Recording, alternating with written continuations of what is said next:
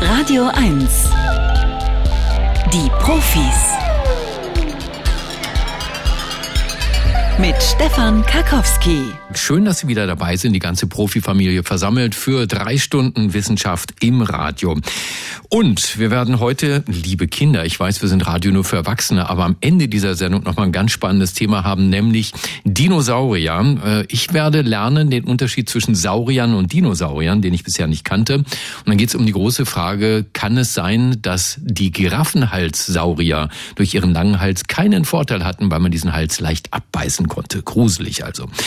Dazwischen äh, reden wir über die Geschichte des Radsports im Nationalsozialismus anlässlich der Tour de France. Wir reden über Populismus und die Strategie der CDU gegen die Grünen. Und gleich in einer halben Stunde, liebe Bauern in Brandenburg, geht's um Biogas und die Frage, was kann man damit eigentlich machen und nutzt uns das für die Energiewende. Jetzt aber erstmal das Scannerspiel. Scannerspiel erkläre ich für alle gern nochmal, die zum ersten Mal dabei sind. Es ist ein Wissenschaftsquiz. Wir legen Ihnen Meldungen vor aus der Welt der Wissenschaft. Sie müssen mindestens dreimal richtig liegen. Also erste Frage, zweite Frage, dritte Frage. Dann gibt's einen Buchpreis. Sie müssen nämlich rausfinden, ob das, was wir Ihnen da erzählen, wahr ist oder falsch. Und nach der dritten Frage gibt es dann äh, das Buch Alles Propaganda, wie Manipulation unsere Demokratie gefährdet von Birand Bingül, erschienen im Atrium Verlag. Ein Buch über Hass, Wut, Fake News und vermeintliche Verschwörungen. Wenn Sie das interessiert, dann melden Sie sich jetzt und bewerben sich beim Scannerspiel unter 0331 70 99 111. Der Scanner.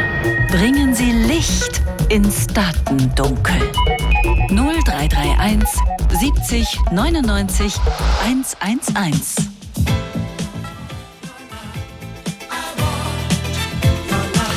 Chic und I Want Your Love. So typische, schöne Partymusik, finde ich, Susanne, oder? Ja, guten Morgen. guten Morgen. Warst du schon mal auf einer schönen Party von Radio 1? Ja, in Europin. In Europin, wie war das? Sehr schön, sehr voll. Mhm. Ja, tolle Musik. Ja, mhm. kann ich mir vorstellen. Heute Abend ist wieder Franz Club. Ne? Wir verlosen nachher auch noch mal ein paar Freikarten. Also da kann ich alles schon mal drauf vorbereiten. Susanne, erst noch mal herzlichen Dank fürs Anrufen. Tausend Dank. Von wo aus rufst du an? Ähm, jetzt gerade aus Wesenberg. Mhm. Sag mal, habe ich jetzt nicht im Kopf, wo ist das ungefähr? Äh, das ist in Mecklenburg-Vorpommern, Richtung, ja, Havelquell. Havelquellgebiet. Aha, aber ihr sitzt im Auto gerade, wie ich höre, oder? Kann das sein? Richtig, aber wir stehen natürlich vorschriftsmäßig an der Seite. Seid ihr denn äh, Brandenburger und Rinnen, die auf dem Weg sind an die Ostsee, oder? Ja, richtig. Aha. Genau. Wohin, wohin, wohin darf es denn gehen, wenn ich euch beide schon mal dran habe? Auf die Insel Usedom. Ach, wie schön. Ja. Und nehmt ihr schon äh, die neue Route über Polen dann wahrscheinlich nicht, ne? oder? Nein, nein. Ich habe ich hab gehört, es könnte sogar kürzer sein. Das Navi zeigt das wahrscheinlich noch nicht an. Aber weil die halt länger über Autobahn geht, habe ich gehört, aber ich will mich jetzt nicht verquatschen. Ihr müsst mal selber nachgucken. Also viel Spaß auf Usedom, aber hier erstmal eine erste Frage, die kommt jetzt. Dichter Lockenschopf lässt einen mehr schwitzen. Zu diesem Schluss kommt ein Team von Anthropologen der University of Southern California. Anhand einer Modellpuppe untersuchten sie, welchen Einfluss menschliche Haare auf die Wärmeregulation des Kopfes haben. Dafür hielten sie den Kopf der Puppe mit Hilfe von Strom konstant auf 35 Grad. Das entspricht der Temperatur des menschlichen Kopfes. Dann setzten sie der Puppe verschiedene Perücken auf. Anschließend wurde der Puppenkopf mit Lampen bestrahlt, Wind ausgesetzt und ähnlich wie beim Schwitzen mal getrocknet und mal angefeuchtet. Dabei zeigte sich, dass der Kopf unter einer dichten Lockenperücke im Gegensatz zu einer Perücke mit glatten Haaren am meisten schwitzte. Glatte Haare boten also die beste Hitzeregulation.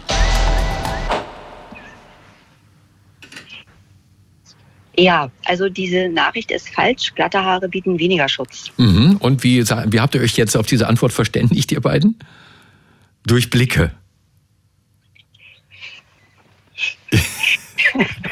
äh, Susanne, ja, oder? Also wenn man sich auf dem Erdball umschaut, ja. sag ich mal, sind doch, ähm, sag ich mal, in wärmeren Gebieten eher gelockte Haare zu finden. Ja, absolut. Und das war jetzt der logische Schluss. Richtig, genau. Ja, macht immer Spaß beim logischen Denken zuzuhören. Tatsächlich, die Perücke mit stark gelockten menschlichen Haaren wirkt wie ein Schutzschild vor simulierter Sonneneinstrahlung, Wind und Wärme. Ähm, unter diesem Lockenschild erwärmte sich die künstliche Kopfhaut entweder kaum oder gab bei stärkerem Luftzug sogar Wärme ab. Und jetzt interessiert natürlich die Anthropologen, wie unsere Vorfahren in Afrika mit Hitze umgingen, denn jeder Mensch stammt ja von einem Urafrikaner ab. Und ihr Ergebnis zeigt, dass Locken unter der afrikanischen Sonne einst einen Überlebensvorteil bedeuteten. Und so haben die sich entwickelt. Susanne, vollkommen richtig. Hier kommt Frage Nummer zwei. Würmer springen mit Hilfe elektrischer Ladung. Das hat ein japanisches Forscherteam anhand des 1 mm großen Fadenwurms C. elegans herausgefunden. Den Wissenschaftlern fiel im Labor auf, dass sich der Wurm überraschend häufig auf Deckeln von Petrischalen aufhielt. Die Wissenschaftler beobachteten daraufhin die Tiere mit Hilfe von Videokameras und stellten fest, die Würmer krochen nicht nur an den Wänden der Schale hoch, sondern sprangen vom Boden an die Decke. Dies gelang ihnen mit Hilfe elektrischer Ladung. Der Deckel von Petrischalen kann im Vergleich zur Unterlage eine elektrische Ladung besitzen. Wenn die Würmer diese elektrostatische Kraft wahrnehmen, richten sie sich aktiv auf, um sich von der Ladung mitreißen zu lassen. So können sich die Würmer energiesparend fortbewegen. Mhm. Ja, ähm, wir würden sagen, es klingt nicht unlogisch, zumal ja Strom im Tierreich durchaus eine Rolle spielt. Also wir würden sagen, ja, die Nachricht stimmt. Und ihr habt wieder recht. Ja, das ist derselbe Effekt, der beispielsweise auch Haare zu Berge stehen lässt, ne? wenn sich ein Luftballon nähert, der durch Reibung aufgeladen ist. Und wenn die Würmer diese elektrostatische Kraft gespürt haben, haben die sich gezielt aufgerichtet, um sich mitreißen zu lassen. Natürlich können wir nicht in den Kopf der Würmer reinschauen. Vielleicht haben die irgendwas ganz anderes vor, an was die Forscher noch gar nicht denken. Da müssen wir jetzt unsere Fantasie walten lassen. Susanne, hier kommt die wichtige dritte Frage für euch. Klimawandel sorgt für mehr Flugturbulenzen. Das zeigt eine Studie der britischen Universität Reading. Für die Studie untersuchten die Meteorologen Klarluftturbulenzen im Zeitraum von 1979 bis 2020. Diese Art von Turbulenzen erfasst Flugzeuge im freien Flug, ohne dass Stürme, Gebirge oder andere Faktoren einen Einfluss haben. Die Meteorologen stellten fest, dass die Gesamtdauer schwerer Turbulenzen vor allem über dem Nordatlantik in dem untersuchten Zeitraum um 55 Prozent gestiegen war. Der Grund? Durch den Klimawandel erwärmt sich das Gebiet südlich des Jetstreams, einem Westwindstrom, stärker als nördlich. Der daraus entstehende größere Temperaturunterschied führt zu scharfen Änderungen der Windrichtung und sorgt somit für mehr Turbulenzen. Mhm. Ja, hier sind wir uns jetzt nicht ganz einig. Mein Mann nickt den Kopf und ich sage nein. ähm, mhm. Im, Bundes, höre, Im Bundesrat würde das zu einer Enthaltung führen, wenn eine Koalition sich nicht einig ist. Das geht ja nicht. Ich vertraue meinem Mann jetzt mal. Ich sage, ich sage dann auch, äh, ja, es stimmt. Vertraue deinem Mann. Und du wirst gewinnen. Ja, Turbulenzen entstehen durch Windböen, die sich von oben nach unten oder von unten nach oben bewegen. Die verändern die Anströmung der Tragflächen und damit den Auftrieb. Man kennt das vielleicht aus unangenehmen Situationen auf dem Flug nach Malle oder sonst wohin. Das Flugzeug sackt ab oder zieht dann ruckartig mal hoch. Und die Prognosen sagen, diese Turbulenzen werden bei fortschreitendem Klimawandel in der Zukunft weiter zunehmen. Schon jetzt verursachen die Kosten in dreistelliger Millionenhöhe, weil sie natürlich am, an der Statik des Flugzeuges arbeiten. Ne? Wartungsarbeiten sind erforderlich, gelegentlich gibt es Schäden oder sogar Crews und Passagiere werden verletzt. Susanne, herzlichen Glückwunsch. Das ist ein sehr interessantes Buch. Ähm, alles Propaganda, wie Manipulation unsere Demokratie gefährdet. Erschien im Atrium Verlag. Aber ich mache euch jetzt noch dieses Angebot. Der letzte Scan. Echte Profis gewinnen ein Jahresabo von Zeit, Wissen oder verlieren alles. Soll ich mal so einen Tipp geben, ob die letzte Frage eher schwer oder eher leicht ist? Gerne. Ich glaube, ihr könntet das. Wir haben uns auch dafür entschieden. Also wir wollen es wagen. Hier kommt sie. Ameisen nutzen Körper als Messinstrument. Das hat ein Team von Biologen der Universität Würzburg herausgefunden. Blattschneiderameisen sind Meister darin, Blätter für ihr Ameisennest passgenau und präzise zurechtzuschneiden. Das machen sie mit ihrem Mundwerkzeug. Doch wie gelingt es ihnen, die Größe abzumessen, sodass die Blätter nicht zu schwer zum Tragen werden? Um dieser Frage nachzugehen, filmten die Wissenschaftler die Ameisen und ließen sie künstliche Blätter aus Parafilm bearbeiten.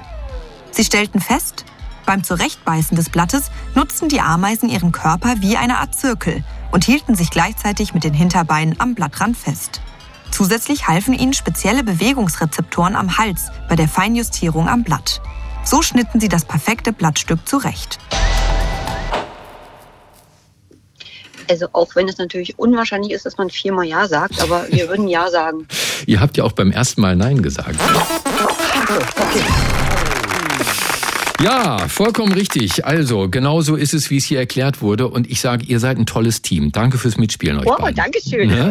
Wir freuen uns. Ja, Gute, ja. gute Fahrt noch nach Usedom, dass ihr in keinen Stau kommt, dass es nicht allzu teuer ist an der Ostsee. Man hört ja, dass die Preise überall erheblich gestiegen sind. Ne? Ja. Hm. Lasst es euch gut gehen. Vor allen Dingen jetzt nicht auflegen, denn da kommt gleich noch jemand und fragt euch nach der Adresse. Danke fürs Mitspielen. Tschüss, tschüss. Ja, wir danken auch jo. allen ein schönes Wochenende und ja, ganz lieben Dank. Tschüss. Ja, tschüss.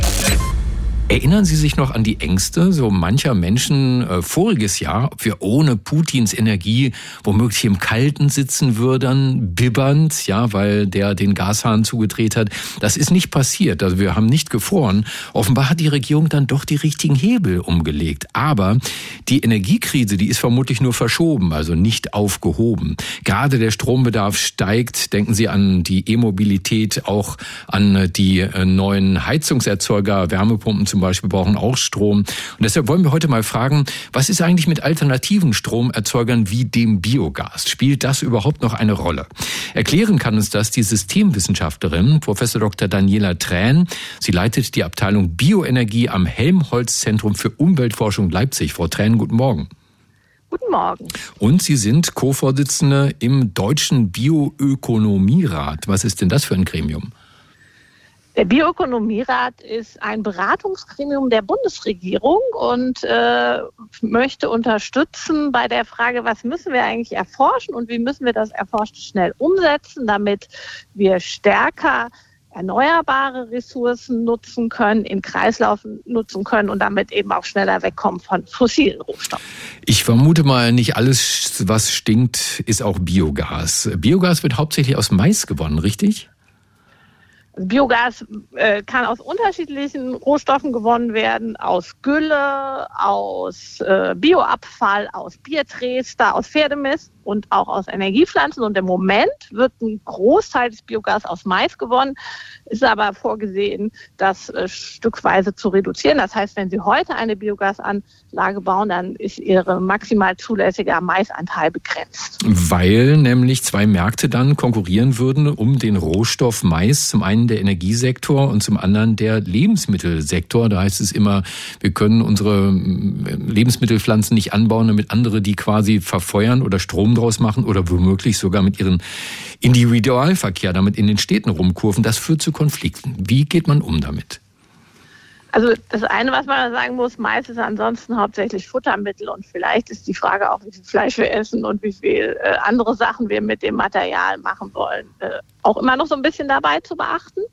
Ähm, wie geht man damit um? Man versucht eben oder man muss auf jeden Fall stark versuchen, die Reststoffe äh, in die Nutzung zu bringen. Ich hatte ein paar, hatte ich schon genannt, aber es gibt zum Beispiel auch im, in der Landwirtschaft viele Reststoffe, Stroh oder man äh, kann überlegen, ähm, Materialien anzubauen, die man ähm, für die man keine Fläche braucht. Das nennt man Zwischenfrüchte oder Untersaaten. Genau, und dann gibt es ja auch noch den großen Bereich des Grases. Das ist zum Teil Viehfutter, aber auch nicht überall. Und das ist natürlich ein äh, Bio, äh, Rohstoff für Biogasanlagen, wo es jetzt nicht so Konkurrenzen gibt. Können denn Biogasanlagen mithelfen, den steigenden Stromverbrauch in der Energiewende in den Griff zu kriegen? Also wir haben im Moment ziemlich viel Biogasanlagen und wenn wir das ernst nehmen, nicht mehr so viele, nicht mehr so viel Mais einzusetzen, dann wird es auf jeden Fall schwer, mehr Biogas zu erzeugen. Dann geht es eher darum, anderes Biogas zu erzeugen, wie ich schon gesagt habe, aus Reststoffen und eben kein Nahrungs- oder Futtermitteln. Ähm, und wenn man sich jetzt fragt, wie, wie kann das Richtung Strombedarf gehen, dann muss man eins feststellen, die Biogasanlagen erzeugen Strom, häufig aber den ganzen Tag über noch, weil sie halt, sie erzeugen das Gas, sie machen daraus vor Ort Strom. Wenn man die Biogasanlagen so benutzt, dass sie immer dann den Strom produzieren, wenn die Sonne nicht scheint und der Wind nicht weht, also mit denen zusammen, man das flexibel oder bedarfsgerecht, dann kann man sehr gut helfen, den Ausbau von Stro äh, Strom aus Sonne und Wind nochmal stärker voranzubringen. Aber also es geht nicht so hm. sehr um die Menge, sondern um die Qualität. Aber für wen lohnt sich das? Sind das vor allem kleine lokale Anlagen auf Bauernhöfen oder können auch städtische Versorger mit Biogas gute Ergebnisse erzielen? Also es lohnt sich immer ein bisschen mehr, wenn es ein bisschen größer ist. Städtische Versorger, zum Beispiel äh, äh Bioabfallsammler, können sehr gute äh, ähm, Ergebnisse mit Biogas erzielen und auch auf dem Land immer dann, wenn man eben eine Biogasanlage hat, Unternehmen vielleicht ein bisschen mehr Kapazität, um eben zu entscheiden, mache ich jetzt die Biogasanlage, äh, mache ich jetzt die Stromerzeugung an oder aus. Was sind die Nachteile? Stinkt eine Biogasanlage, so dass es nachts dann immer nach Gülle riecht äh, und äh, rumort so ein Biogasgenerator äh, auch ordentlich, dass es auf dem Land nicht mehr ganz so leise ist, wie man das gewohnt ist? Also besonders sinnvoll sind Biogasanlagen ja, wenn sie Gülle einsetzen und eigentlich können sie da eher zur Verringerung des Geruchs beitragen, weil die Gülle stinkt ordentlich. Das, was hinten aus der Biogasanlage rauskommt, stinkt nicht mehr so doll und es hat auch noch einen sehr guten Effekt fürs Klima, weil die, die Gülle selbst sehr viel Klimagase ausstößt. Und wenn man diese Klimagase einfängt, daraus Energie macht, ist natürlich besser, als wenn das so passiert. Der Lärm ist ähm, in der Regel dadurch äh, begrenzt, dass diese Anlagen eingehaust werden. Das heißt, dass die stehen in Containern oder äh, Häusern, dass man es nicht so doll hört. Ich glaube, die größte Problematik ist tatsächlich, dass man sicherstellt, mit den richtigen Rohstoffen wirklich keine Konflikte auf der Rohstoffseite zu erzeugen. Das sagt die Systemwissenschaftlerin Prof. Dr. Daniela Trähn. Sie leitet die Abteilung Bioenergie am Helmholtz Zentrum für Umweltforschung in Leipzig und hat uns aufgeklärt über Vor- und Nachteile von Biogas. Frau Trähn, danke für das Gespräch bei den Profis auf Radio 1. Herzlichen Dank. Neulich in Sonneberg. Sie haben doch bestimmt auch eine Meinung dazu, ob nun die Medien es übertreiben, immer wieder nach Sonneberg zu schauen, bloß weil da ein AfD-Kandidat zum Landrat gewählt wurde. Oder Sie sagen, nee, da ist gerade eine Brandmauer eingestürzt zwischen Bürgern und Nazis. In jedem Fall weiß Friedrich Merz, wer daran schuld ist an diesem Wahlergebnis. Die Ampelregierung sagt da, Moment, fragen dann wieder einige, entlässt der CDU-Chef die Sonneberger AfD-Wähler damit nicht aus ihrer Verantwortung? Nach dem Motto, bei der Regierung was soll man denn da anderes wählen? Über diese und andere Rhetoriktricks spreche ich gern mit dem Politikwissenschaftler Dr. Marcel Lewandowski von der Universität der Bundeswehr in Hamburg. Guten Morgen. Guten Morgen. Herr Lewandowski, notfalls könne man ja auch die Linkspartei wählen, sagt der Bundesfinanzminister, FDP-Chef Lindner. Äh, notfalls? Waren die Sonneberger in einer Notsituation und konnten nicht anders? Ja, das muss man äh, natürlich Herrn Lindner äh, zunächst einmal hoch anrechnen, dass er ausgerechnet die Linkspartei als Protestpartei äh, empfiehlt. Ähm, allerdings liegt ihm ein Missverständnis zugrunde, nämlich dieses, dass die AfD eine Protestpartei wäre. Und Protest hieße ja, dass man sozusagen einfach nur in Kauf nimmt, äh, dass eine Partei eine bestimmte Ideologie, ein bestimmtes Programm hätte und dann wählt man die, um denen da oben in Anführungszeichen einen Denkzettel zu verpassen. Aber das ist bei der AfD nicht so einfach, sondern wir wissen schon seit Jahren, Jahren, dass es eine starke Übereinstimmung gibt zwischen der Ideologie der Partei und den Einstellungen ihrer Wählerinnen und Wähler. Also wer AfD wählt, weiß, was er tut. Zu einem großen Teil, ja. Nun hat CDU-Chef Merz ja nach dem AfD-Sieg in Sonneberg nicht mehr wie früher mal gesagt, unser größter Gegner ist die AfD, wir werden ihre Wahlergebnisse halbieren, sondern äh, nein, Merz sagt, Hauptgegner in der Bundesregierung seien auf absehbare Zeit die Grünen, wie erklären Sie sich diese Aussage? Na, zuerst muss man äh, ein wenig überrascht sein, weil man doch denkt, dass die größte Oppositionspartei ähm, sich gegen äh, die Regierung insgesamt empfiehlt. Aber er hat sich jetzt die Grünen herausgegriffen. Und das hat vor allem damit zu tun, dass man äh, versucht, sich von den Grünen nicht nur programmatisch abzugrenzen, das hat auch etwas zu tun mit äh, Milieu, mit Habitus. Im Grunde genommen damit ein, ein Feindbild zu kreieren, als äh, äh dessen Alternative äh, man sich empfiehlt. Und äh, ich vermute, dass dahinter der steht, ähm, wiederum äh, Wählerinnen und Wähler von der AfD wieder zurückzuholen, was ja im Grunde genommen ein redlicher Versuch ist, ähm, weil äh, da sozusagen der Abstand zu den grünen äh, Wählerinnen und Wählern mit am größten. Was glauben Sie, welche Wirkung Merz mit solchen Sprüchen, mit solchen Aussagen auf Dauer erzielt? Also es gibt dazu äh, inzwischen auch eine Reihe politikwissenschaftlicher Studien, die sich damit befassen, ähm, ob das etwas nützt, in Anführungszeichen, wenn konservative Parteien versuchen, diese Wähler etwa durch eine rechtere politische Ausrichtung wieder zurückzuholen. Ähm, das ist auch intuitiv erstmal ganz einleuchtend, aber wir wissen, das ist nicht der Fall. Also wir wissen, dass wenn äh, konservative Parteien nach rechts rücken, um diese Wählerinnen und Wähler äh, der Rechtspopulisten wieder anzusprechen, äh, dann passiert entweder nichts oder aber ähm, die Rechtspopulisten gewinnen. Und das ist auch recht äh, eingängig, ähm, weil nämlich das dazu führt, dass man deren Themen im Diskurs verankert, dass man sie legitimiert. Und dann können die sozusagen von sich sagen, schaut mal her, wir sind noch nicht mal an der Regierung und trotzdem sind wir in der Lage, Lage stimmen, äh, sind wir in der Lage, die Politik zu beeinflussen. Würden Sie das auch äh, für Markus Söder so sagen, der ja immerhin Ministerpräsident ist eines wichtigen deutschen Bundeslandes, CSU-Vorsitzender, der wendet sich in Erding gegen, ich zitiere das jetzt, eine zwanghafte Veganisierung und zweites Zitat gegen zwanghaftes Gendern. Macht sowas den Söder stark oder die AfD? Ich würde vermuten, Basis, äh, auf Basis der Studien, die wir haben, dass es Herrn Söder nicht stark macht. Und äh, ähm, ich äh, glaube auch, dass dahinter der Versuch steht, den wir auch schon äh, bei Friedrich äh, Merz äh, gesehen haben, wenn er etwa von Gefahr für die Demokratie durch die Woken und Cancel Culture, also als in Anführungszeichen äh, zu verstehen, äh, gesprochen hat.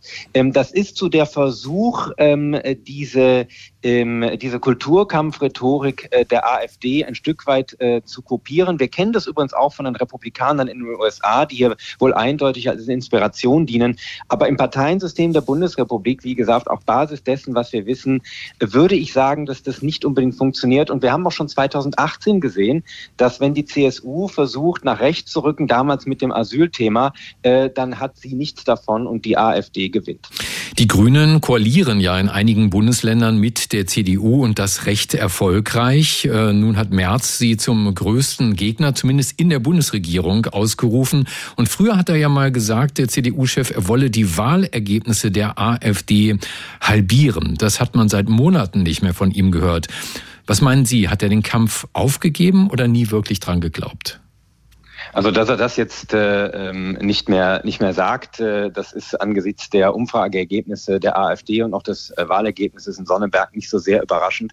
Ähm, ich äh, nehme ihm das durchaus ab. Also ich nehme Friedrich Merz und auch anderen ähm, ähm, äh, Parteiführern in der äh, Union ab, äh, dass sie die AfD tatsächlich halbieren wollen und deshalb zu dieser Strategie greifen. Ähm, ich glaube auch, dass diese jetzige Agenda für Deutschland, die da verabschiedet wurde, diesem Ziel dient. Ich bin aber nach Lage der Dinge skeptisch, dass das gelingen wird. Also Agenda für Deutschland abgekürzt AfD, tut sich die CDU damit eingefallen? Ja, ich bin ehrlich gesagt nicht so sicher, ob man diese Abkürzung jetzt unbedingt äh, überinterpretieren muss. Das äh, kann auch einfach äh, ähm, ein Zufall sein. Ich würde da jetzt nicht äh, so tief in die Interpretation hineinsteigen. Äh, Friedrich Merz hat aber vor allem ähm, interessanterweise dann gesagt, äh, die AfD ist der Feind und die Grünen sind der Gegner. Da meine ich doch wahrzunehmen, dass er nach der Kritik der letzten Tage auch ein Stück weit versucht hat, das ein bisschen stärker einzuordnen. nichtsdestotrotz bin ich nicht sicher, ob die Union derzeit die richtige äh, Strategie hat, um nicht nur selber zu reüssieren, sondern vor allem äh, die AfD klein zu halten und Wähler zurückzugewinnen. Denn das Problem für die Union ist ja, dass sie sich womöglich auf der Landesebene in Ostdeutschland nächstes Jahr im Herbst in die Lage bringt, dass sie in irgendeiner Form der Ko äh, Kooperation mit der AfD oder eben eine, eine de facto Allparteienregierung gezwungen wird. Und beides kann ja nicht im Sinne sein. Sagt der Politikwissenschaftler Dr. Marcel Lewandowski von der Universität der Bundeswehr in Hamburg. Ihnen danke, dass Sie bei uns waren, bei den Profis auf Radio 1. Sehr gerne. Ich will Ihnen um Gottes Willen nicht zu nahe treten, falls Sie großer Fan des Radsports sind. Ja, Tour de France und so, da soll jeder zugucken, der Spaß dran hat. Wir haben ja auch hier bei Radio 1 eine Menge ernsthafter Cracks mit Fahrrädern. Ich glaube, die können alles, außer fliegen. Ähm, aber hat nicht irgendjemand auch mal die Tour die größte Leistungsschau der Pharmabranche genannt? Ich meine, so kann man das ja auch sehen. Und jetzt hat auch noch ein Kasseler Politikwissenschaftler, Extremsportler und ehemaliger Schuldirektor recherchiert, welche Rolle der Radsport im Nationalsozialismus gespielt hat. Dr. Dieter Vaupel nämlich. Ihnen guten Morgen. Hallo. Ja, guten Morgen. Herr Vaupel, Sport sollte, das betonen ja die Funktionäre immer wieder, unpolitisch sein. ist es aber in Wirklichkeit nur selten. Wie haben denn eigentlich die deutschen Radsportverbände auf den Aufstieg der Nazis reagiert? Sie haben das recherchiert.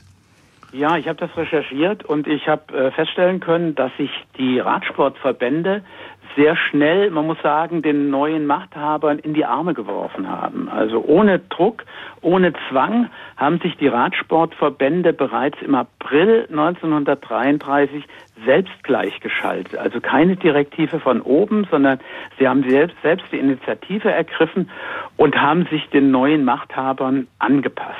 Haben Sie eine Erklärung dafür?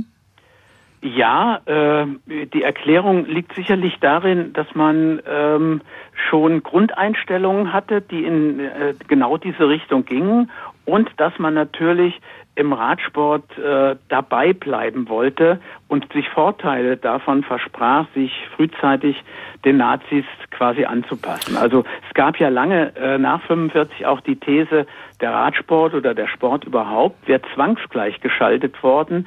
Äh, meine Studie weist nach, dass das für den Radsport überhaupt nicht der Fall ist. Es gab keinen Zwang zur Gleichschaltung. Man hat sich den Nationalsozialisten in die Arme geworfen, hat dann auch Rennen durchgeführt unter Beteiligung von SS und SA und äh, man hat alles, äh, die NS-Bewegung in den Sport äh, vollkommen integriert.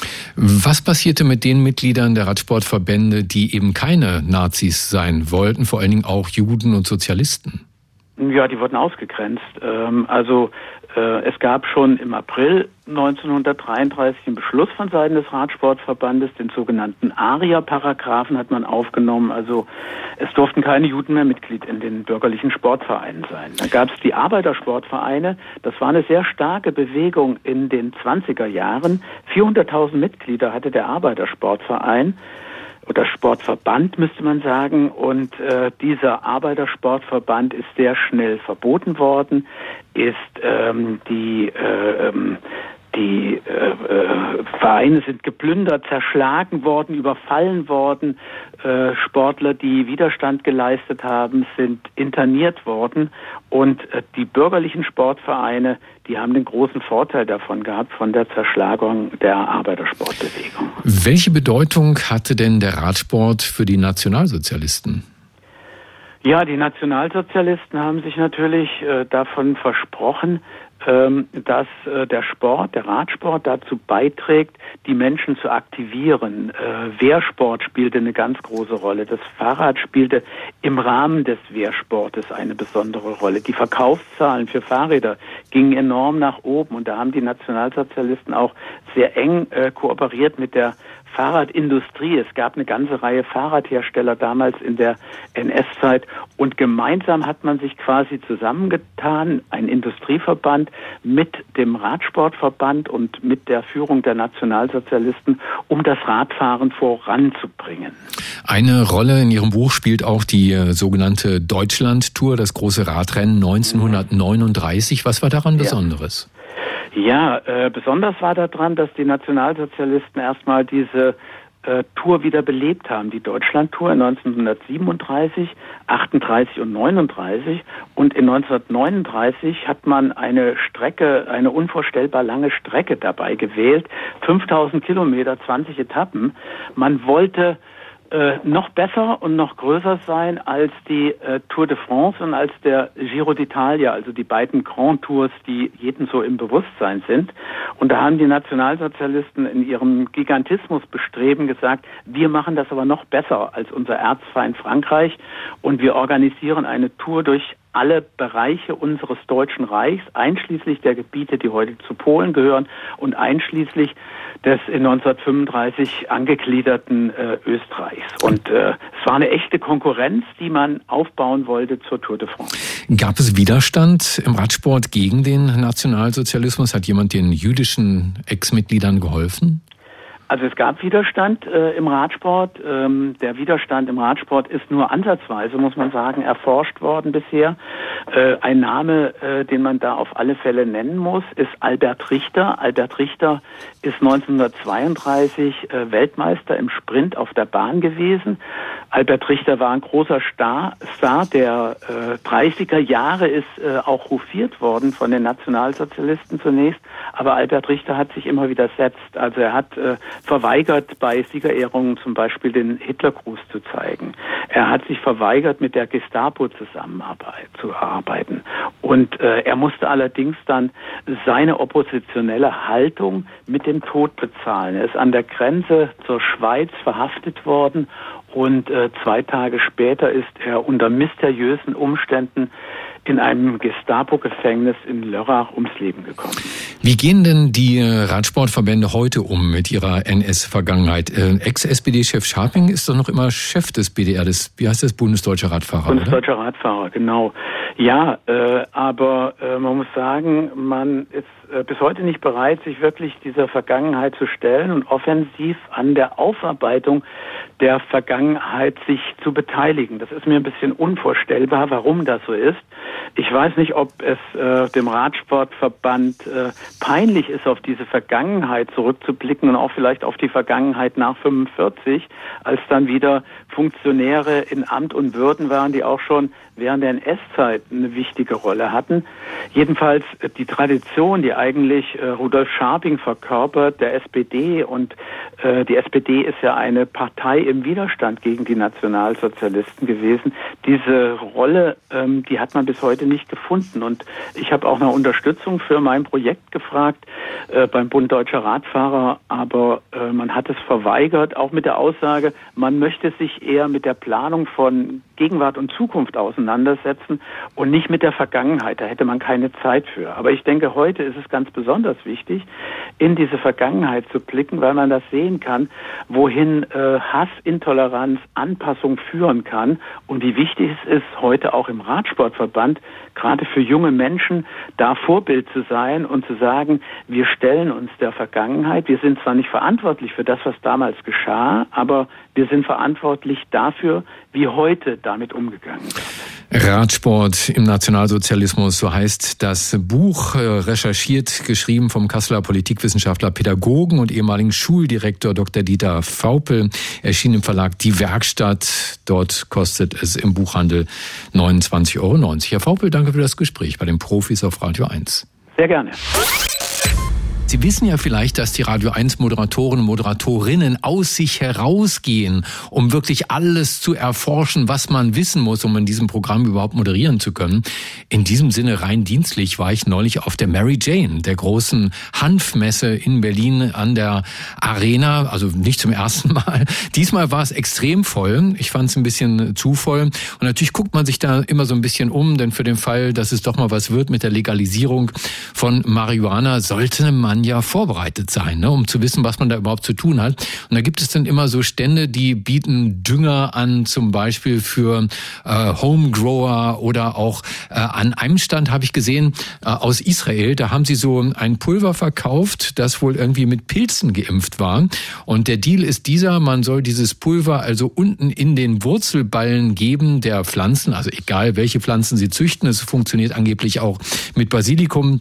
Und das würde dann äh, zu einer Symbiose, einer symbiotischen Beziehung führen zwischen den Pilzen und den Wurzeln. Die einen versorgen die anderen jeweils mit dem, was sie brauchen. Und dadurch würden die Pflanzen extrem viel größer werden. Da habe ich gedacht, okay, ist ja interessant. Äh, und mal geguckt, gibt es da nicht Studien zu? Und ja, habe eine gefunden in Kapstadt.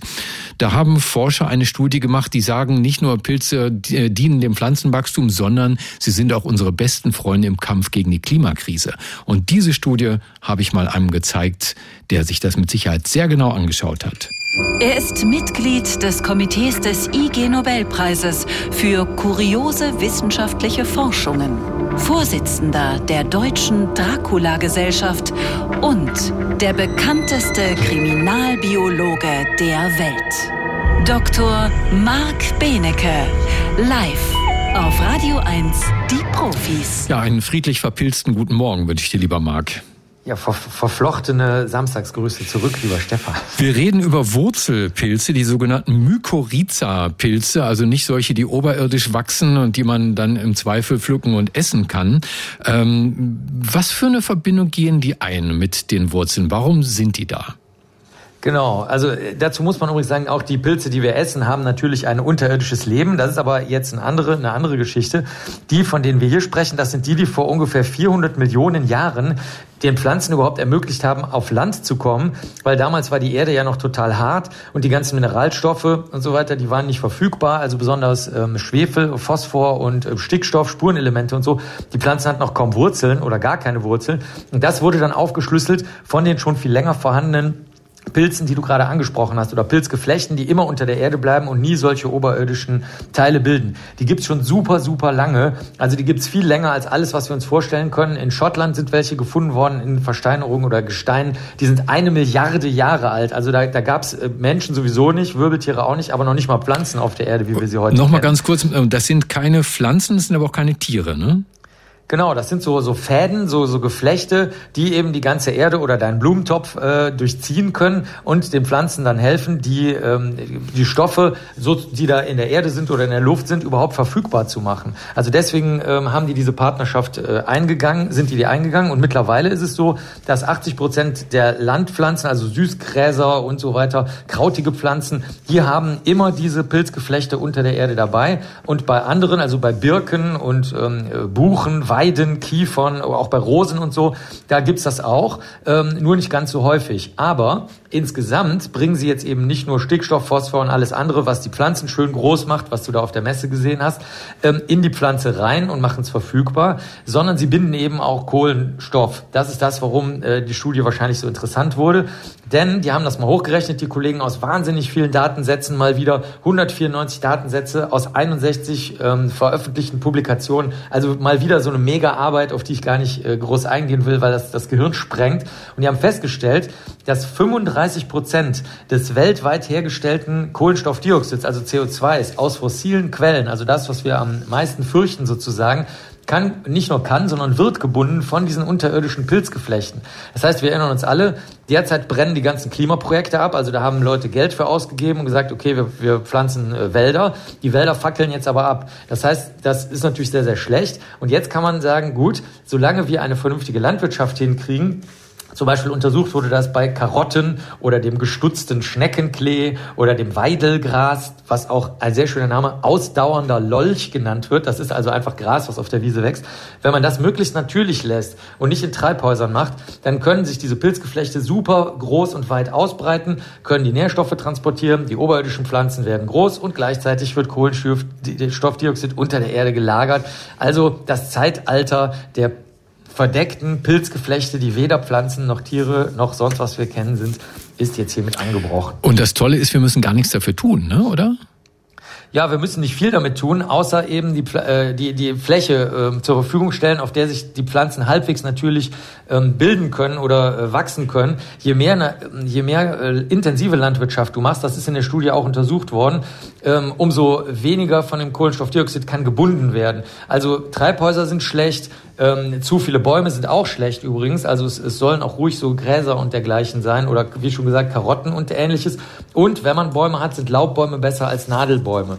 Also das heißt, sehr wenig eingreifen, möglichst wenig intensive Landwirtschaft machen und dann hast du recht, dann macht die Natur das wunderbar von selbst. Herzlichen Dank, lieber Marc. Das war Dr. Marc Benecke, live auf Radio 1, die Profis. Lange Hälse sind im Tierreich oft von Vorteil. Schwäne zum Beispiel reichen damit tief unter die Wasseroberfläche, ohne tauchen zu müssen. Giraffen, ja, bei denen haben Sie und ich mal gelernt, der Hals ist so lang, damit Giraffen auch an die oberen Blätter von Bäumen kommen. Da gibt es keine Fresskonkurrenz.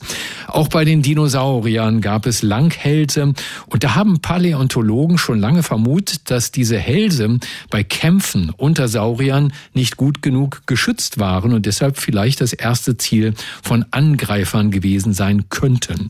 Untersucht hat das nun anhand von 240 Millionen Jahre alten Fossilien der Paläontologe Dr. Stefan Spiegmann vom Staatlichen Museum für Naturkunde in Stuttgart. Herr Spiegmann, guten Morgen. Guten Morgen. Was sind das denn für Fossilien, die Sie da untersucht haben?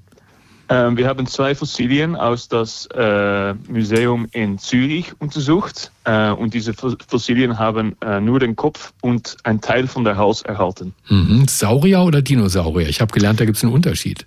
Ja, das stimmt. Ja, in diesem Fall sind das, Dino äh, sind das Saurier, aber kein Dinosaurier. Was ist der Unterschied genau? Ähm, also Dinosaurier ist nur eine Form von äh, Saurier und es gibt viele verschiedene Sorten Saurier. Äh, und äh, in dieser Altzeit äh, waren war viele Saurier da. Mhm. Heute gibt es noch Krokodilien, kann man auch als, als Saurier sehen, äh, aber es hat viel, sehr viele äh, Reptilien in dieser Zeit. Ja, wahrscheinlich weiß das jedes Kind, nur ich habe es gerade neu gelernt. Wie ist das mit diesen äh, Giraffenhalssauriern, von denen Sie da Hals und Kopf haben als Fossil? Kennt man die aus Jurassic Park, aus den Filmen? Nein, nein, leider, wahrscheinlich weil das kein Dinosaurier sind, sind sie nicht so bekannt bei das Publikum und mhm. auch nicht in, in, in Films da. Die große Frage, wie kann man denn nach 240 Millionen Jahren noch Rückschlüsse ziehen darauf, wie so ein Saurier mal gestorben ist? Wie geht das? Ja, das haben wir natürlich nicht oft. Das ist sehr seltsam, dass wir etwas finden können. Aber in diesem Fall, in diese beide, beide äh, Exemplaren gibt es, dass äh, die Hals ist abgebrochen und äh, in ein von diesen zwei, genau wo die Hals abgebrochen ist, finden wir ganz klare Beißeindrücke eigentlich von Zahne. Also Sie können tatsächlich dort Bissspuren finden. Wie, wie, genau. nennt, wie nennt man, ist das schon Paläoforensik? Ja, ja, eigentlich schon, ja. Und mein, mein Co-Autor in, in dieser äh, äh, Paper ist ein Experte darauf und hat das auch für andere äh, Tiere gemacht. Und äh, zusammen haben wir das angezeigt in dieses Tier, in Tanistopheus. Und, und ganz klar können wir jetzt sagen, dass das ein, äh, ja, dass das passiert hatte. Was haben Sie genau herausgefunden bei der Untersuchung dieser Bissspuren? Äh, also, was wir gesehen haben, ist, dass dieser Hals abgebrochen ist und die Weise, äh, wie diese Hausen, ab, äh, Hausen sind abgebrochen, zeigt uns, äh, dass das passiert ist, äh, wenn das Tier noch lebte oder wenn es äh, nur kurze Zeit gestorben war, weil wenn Tieren schon lange Zeit gestorben sind, dann ist das, dann brecht das, die Knochen brechen in, in eine andere Weise. Mhm. Äh, und wir haben diese Zahneindrücke dabei gefunden und das zeigt uns, dass das äh, durch äh, Raubtiere passiert hat. Und wir haben in, in, in, das große Exemplar von diesen zwei haben wir auch die Abstand zwischen diesen zwei äh, Bisseindrücken äh, gemessen und äh, das haben wir für, äh, eine Vergleichung, Vergleichung gemacht mhm. mit äh, die Raubtiere in diesem Ort wo diese Fossilien gefunden sind und wissen wir auch ein bisschen, was die Raubtiere sein könnte. Ich glaube, Ihr Giraffenhalssaurier, den Sie untersucht haben, der heißt Tanystropheus, richtig? Genau. Tanystropheus, konnten Sie denn auch feststellen, wer der Mörder des Tanystropheus war? Ja, also auf diese Weise haben wir das äh, dann angeschaut und äh, es hat in dieser Zeit, 240 Millionen Jahren, hat es viele Meersaurier gegeben und auch eine, äh, mehrere große, sehr große äh, Raubmeersaurier. Und, ja.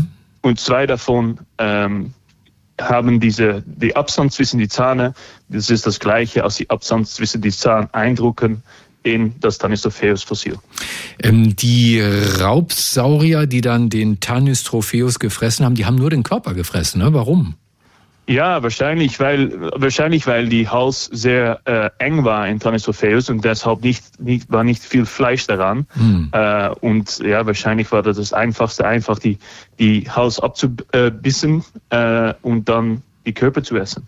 Also ein Mordfall aufgeklärt nach 240 Millionen Jahren. Ähm, was glauben Sie nun? Äh, können Sie daraus schon den Schluss ziehen, ob der Tanystropheus einen evolutionären Vorteil gehabt hat mit seinem Giraffenhals oder vor allen Dingen einen Nachteil? Was hat er überwogen? Was würden Sie sagen?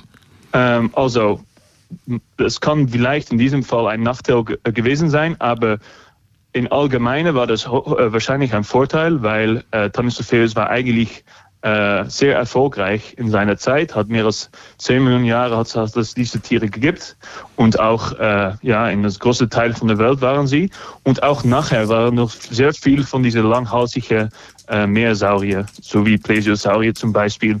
Äh, das Loch Ness Monster ist darauf inspiriert. 10 Millionen Jahre, also ein evolutionäres Erfolgsmodell, denn der Mensch ist, glaube ich, der Homo sapiens existiert erst seit, naja, 40.000, 200.000 Jahre, sagen manche. Und ich sage herzlichen Dank an dieser Stelle für diese Studie dem Paläontologen Dr. Stefan Spiegmann vom Staatlichen Museum für Naturkunde in Stuttgart. Herr Spiegmann, schönes Wochenende noch. Vielen Dank. Radio 1. Marias Haushaltstipps. ranzige Butter lässt sich wieder verwenden, wenn man sie schmilzt, abschäumt und eine Brotrinde hineinlegt. Radio 1 Die Profis. Mit Stefan Karkowski